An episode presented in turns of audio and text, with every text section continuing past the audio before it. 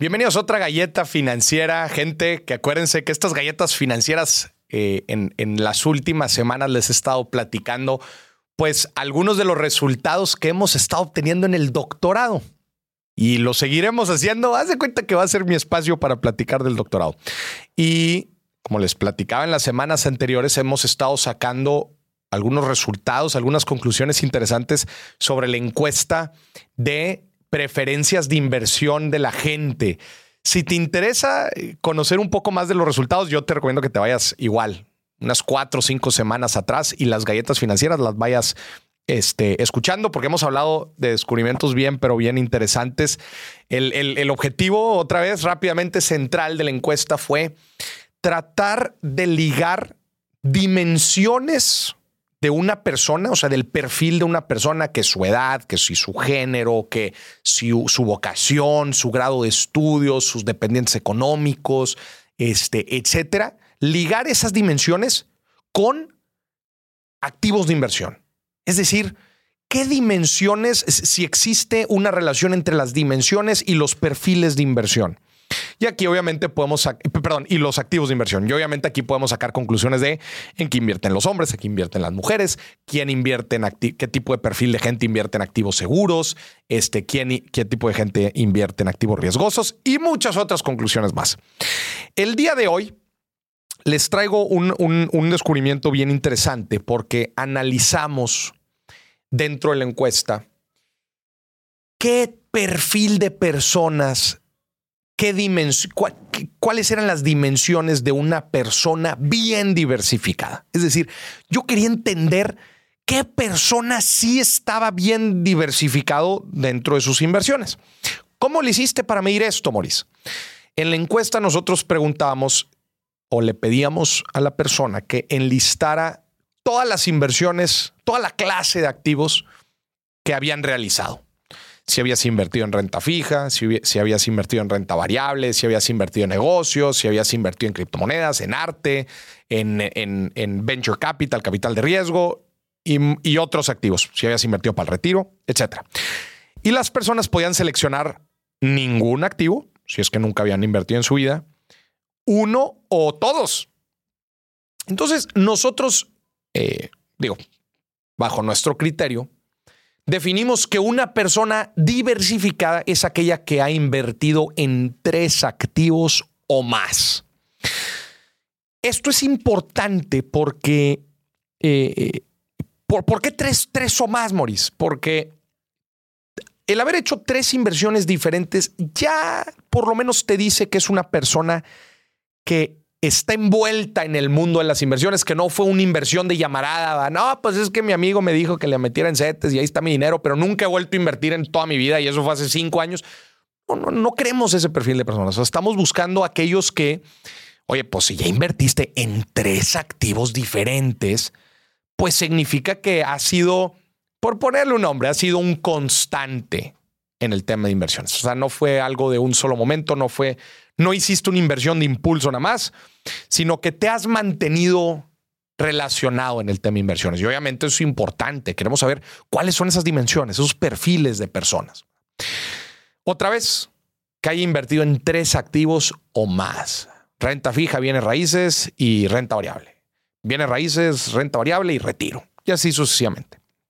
Y tenemos descubrimientos interesantes.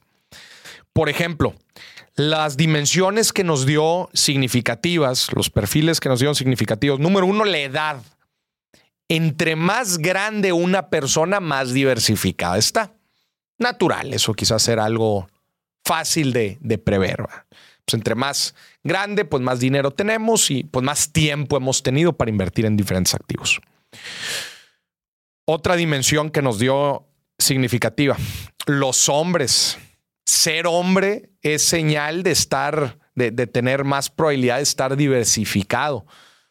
Y, las mujeres no nos dio significativo. O sea, los hombres en general suelen hacer más inversiones en número. Esto es interesante. Cuando nos metemos a la profesión, los estudiantes suelen no estar bien diversificados. Pues también suena algo lógico, ¿no? Los, estudiantes, pues quizás tienen un capital limitado, les cae una lanita y pues han invertido pues en, una sola cosa. No, no, no son personas que han invertido en tres o más. Personas eh, en grado de estudios, nos aparece que las personas con un posgrado suelen estar bien diversificados. Esto está bien interesante. Y posgrado aquí lo estábamos englobando como personas que han hecho o una maestría o un doctorado. Eh, suelen, suelen estar bien diversificados. Eso está, eso está muy interesante. A ver, si de por sí el tomar una decisión de estudiar un posgrado es una decisión de inversión, ¿verdad? Porque ya terminas el, ciclo, entre comillas, de, de, la educación formal y muchas veces el posgrado, este, eh, ya requiere de una decisión deliberada porque, pues digamos que no es tan obligatorio. Depende mucho de la carrera profesional de cada quien. Entonces, muy interesante. Las personas tienen un posgrado están bien diversificadas. Y por último, nos da las dos dimensiones de educación financiera, que son las personas que han hecho cursos de inversiones y las personas que tienen conocidos con quienes hablan de finanzas. Estas son personas que normalmente están bien diversificados. Pues a ver, si tienes compañeros, colegas, amigos con los que siempre estás hablando de finanzas, pues natural, normalmente se van a estar platicando ideas de, inversión u oportunidades y normalmente esta gente va a estar mejor diversificada. Y las personas que hacen cursos, pues normalmente hacen cursos de diferentes activos o de los activos que les interesa y eso los lleva a hacer más inversiones. ¿verdad? Entonces, pues naturalmente esa también es una, es una, es una variable relevante, una dimensión relevante. Entonces, en resumidas cuentas, ¿quiénes están mejor diversificados o quiénes suelen estar mayor diversificados? La gente con edad, eh, entre, entre más grande estamos, más suelen estar diversificadas las personas. Los hombres, las personas que tienen un posgrado, y aquellos que hacen cursos de inversiones o tienen conocidos con quienes hablan de finanzas. Y por el lado contrario, ¿quiénes suelen estar menos diversificados?